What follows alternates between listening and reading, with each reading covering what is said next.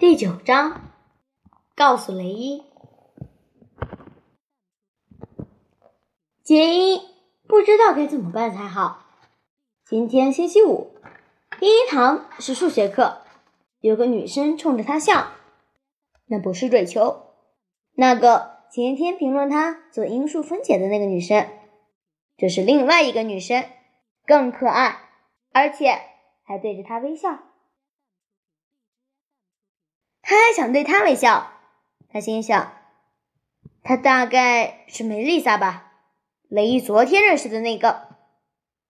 他又想，对他笑应该没关系吧？可是，万一他不是梅丽莎怎么办？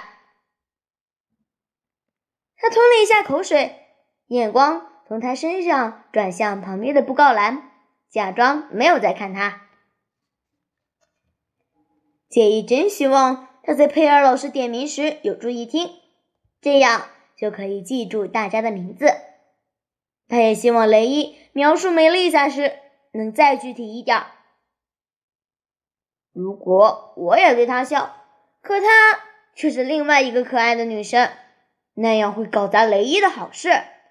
如果她真的是梅丽莎，而我对她笑，要是她下课跑来找我讲话。我呃说些什么呢？跟女生讲话不是杰伊拿手的项目。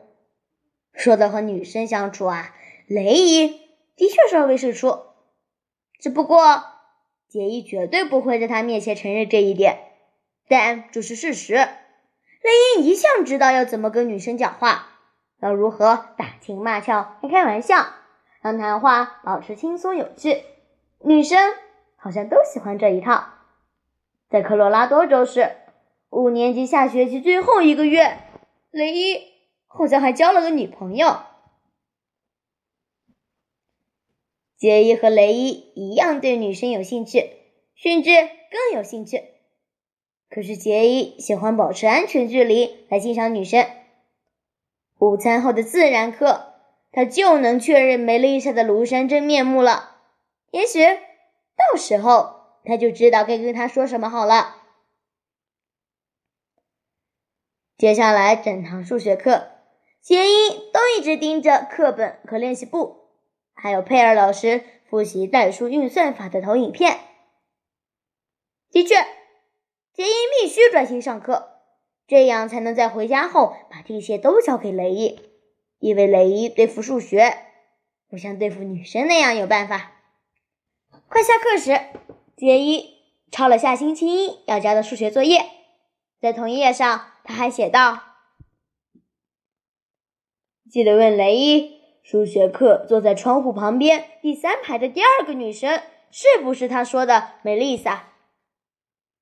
接着他又把这些字句涂掉。他想，真笨。等到自然课不就知道了吗？于是他又改写道：“告诉雷伊，数学课坐在窗户旁边第三排的第二个女生，如果不是梅丽莎，但是却对她笑，他也必须对她亲切一点。”不过杰伊又把这些字句涂掉了，因为他知道，不管这女生是谁，雷伊一定会借此嘲笑他。数学课一下课，为了避开和这个不知名女生接触到的机会，杰伊火速离开数学教室，和詹姆士一起往音乐教室走去。詹姆士好像认识每一个人，每一个人也好像都喜欢詹姆士。和这么一个广受欢迎的人交朋友，对杰伊来说是一个全新的体验。他们站在音乐教室门口，等着上课铃响。詹姆斯说：“嘿，去年你住在科罗拉多州的时候，踢过足球吗？”杰伊点点头说：“有，踢过几次。”这是真的，尤其是那个几次。杰伊就在体育课的时候踢过几次足球。詹姆斯说。我们学校有个六年级足球队，嗯，其实他比较像是社团了，不像球队。上也有加入，潘尼老师就是音乐老师啊，他是我们的教练，他很厉害。因为你跑得很快，所以我想你应该可以担任不错的位置，甚至可以当前锋。第一次的练习时间，你应该来看看